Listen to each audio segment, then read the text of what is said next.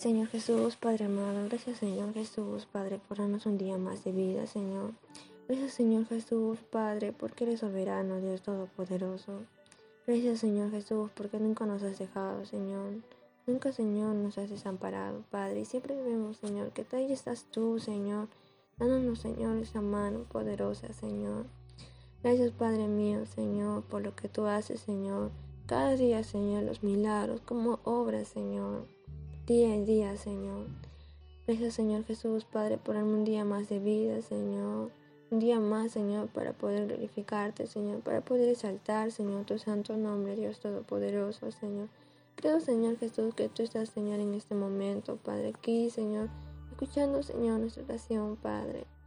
Dios Todopoderoso, Señor. Gracias, Señor Jesús, por tu inmenso amor, por tu misericordia, Señor. Señor, te pido, Padre, que en este día, Señor, puedas dirigir, Señor, mis pasos, eh, lo que tenga que hacer, Señor, que todo sea solo para glorificar tu santo nombre, Señor. Y te pido, Señor, que me dé sabiduría, Señor, para tomar decisiones, para poder actuar, Señor. Y que seas tú, Señor, quien pueda hablarme, Señor, a través de tu palabra, Señor. Gracias, Señor Jesús, en el nombre de tu Hijo amado. amén. Hoy vamos a leer, he leído el libro de, Romanos, capítulo 12, el verso 1 al 21. Y dice así la palabra, no dice deberes cristianos. Dice, así que hermanos, os ruego por las misericordias de Dios que presentéis vuestros cuerpos en sacrificio vivo, santo, agradable a Dios, que es vuestro culto racional. No os conforméis a este siglo, sino transformaos por medio de la renovación de vuestro entendimiento para que comprobéis cuál sea la buena voluntad de Dios, agradable y perfecta. Digo pues por la gracia que me es dada a cada cual que está entre vosotros, que no tenga más alto concepto de sí que el que debe de tener, sino que piense de sí con cordura, conforme a la medida de fe que Dios repartió a cada uno. Porque de la manera que en un cuerpo tenemos muchos miembros, pero no todos los miembros tienen la misma función. Así nosotros, siendo muchos, somos un cuerpo en Cristo y todos miembros los unos de los otros. De manera que teniendo diferentes dones según la gracia que nos es dada, si el de profecía, úsase conforme a la medida de la fe, o si de servicio, en servir, o el que enseña, en la enseñanza, el que exhorta, en la exhortación, el que reparte con liberalidad, el que preside con solicitud, el que hace misericordia con alegría. El amor sea sin fingimiento.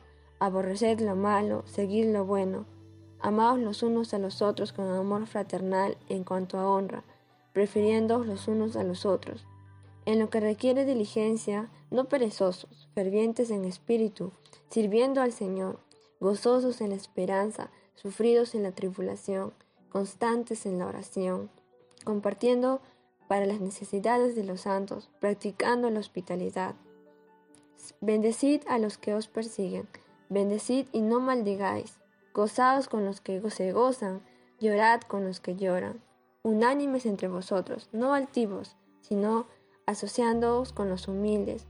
No seáis sabios en vuestra propia opinión, no paguéis a nadie mal por mal, procurad lo bueno delante de todos los hombres. Si es posible, en cuanto dependa de vosotros, Estad en paz con todos los hombres. No os venguéis vosotros mismos. Amados míos, si no dejad lugar a la ira de Dios, porque escrito está, mía es la venganza, yo pagaré, dice el Señor. Así que si tu enemigo tuviera hambre, dale de comer, si tuviera sed, dale de beber, pues haciendo esto, ascuas de fuego montonará sobre su cabeza. No seas vencido de lo malo, sino vence con el bien el mal. Mm, cuando leí este libro, eh, este capítulo en, la mañana, en el devocional aquí en familia, realmente vemos, ¿no? Cómo Dios nos, nos dice, ¿no? Lo que nosotros, los deberes que tenemos como cristianos, ¿no? Como, como jóvenes cristianos, cada uno de nosotros, podemos encontrar muchos deberes aquí, ¿no? Y en el verso 2 dice, no os conforméis a este siglo, sino transformaos por medio de la renovación de vuestro entendimiento, para que comprobéis cuál sea la buena voluntad de Dios, agradable y perfecta. Muchas veces pasa que mm, sin darnos cuenta alguna, nos vamos amoldando a lo que hacen nuestros amigos, a lo que hacen las demás personas que no tienen el temor de Dios en su corazón, ¿no? Y que nosotros como, como jóvenes cristianos sabemos que no es agradable ante Dios. Y pasa que de poquito a poquito hacemos lo que ellos hacen, nos comportamos como, como ellos, eh, ellos lo hacen día a día, ¿no? Y sin darnos cuenta, poquito a poquito nos vamos alejando de Dios. Pero no, no debemos de amoldarnos a, a, este mundo, ¿no? No debemos de practicar lo que este mundo hace, un mundo sin, sin Dios, sino nosotros más bien debemos de transformar nuestro, nuestros pensamientos y que sea Dios quien nos, nos amolde, que nosotros seamos amoldados como el Señor, como el carácter de nuestro Dios Todopoderoso. Aún nuestro pensamiento, lo que pensamos, nuestro entendimiento, que sea Dios en ellos. Y por lo tanto nosotros ser luz, ¿no? Y en medio de, todo eso, en medio de muchos jóvenes, seamos esa luz y cada día acerquémonos a, a Dios Todopoderoso y para que cada día sea, seamos transformados, sea renovado nuestros pensamientos, nuestro entendimiento y todo sea para la gloria de Dios. Ahora, el verso 12 también me, me, me impactó mucho y en cuanto acá hay muchos deberes ¿no? sobre el amor acá entre nosotros como hermanos, a estar juntos unánimes, siempre, ¿no? A siempre tener un corazón humilde en todo momento, ¿no? Y dejar la altivez de un lado, ¿no? Y siempre vamos a pasar a lo largo de nuestra vida cristiana muchos problemas, muchas tribulaciones, que a veces va a ser muy difícil y que pensamos que, que ya no hay salida, que es imposible, ¿no? Sin embargo, en el verso 12 dice, gozosos en la esperanza, sufridos en la tribulación, constantes en la oración.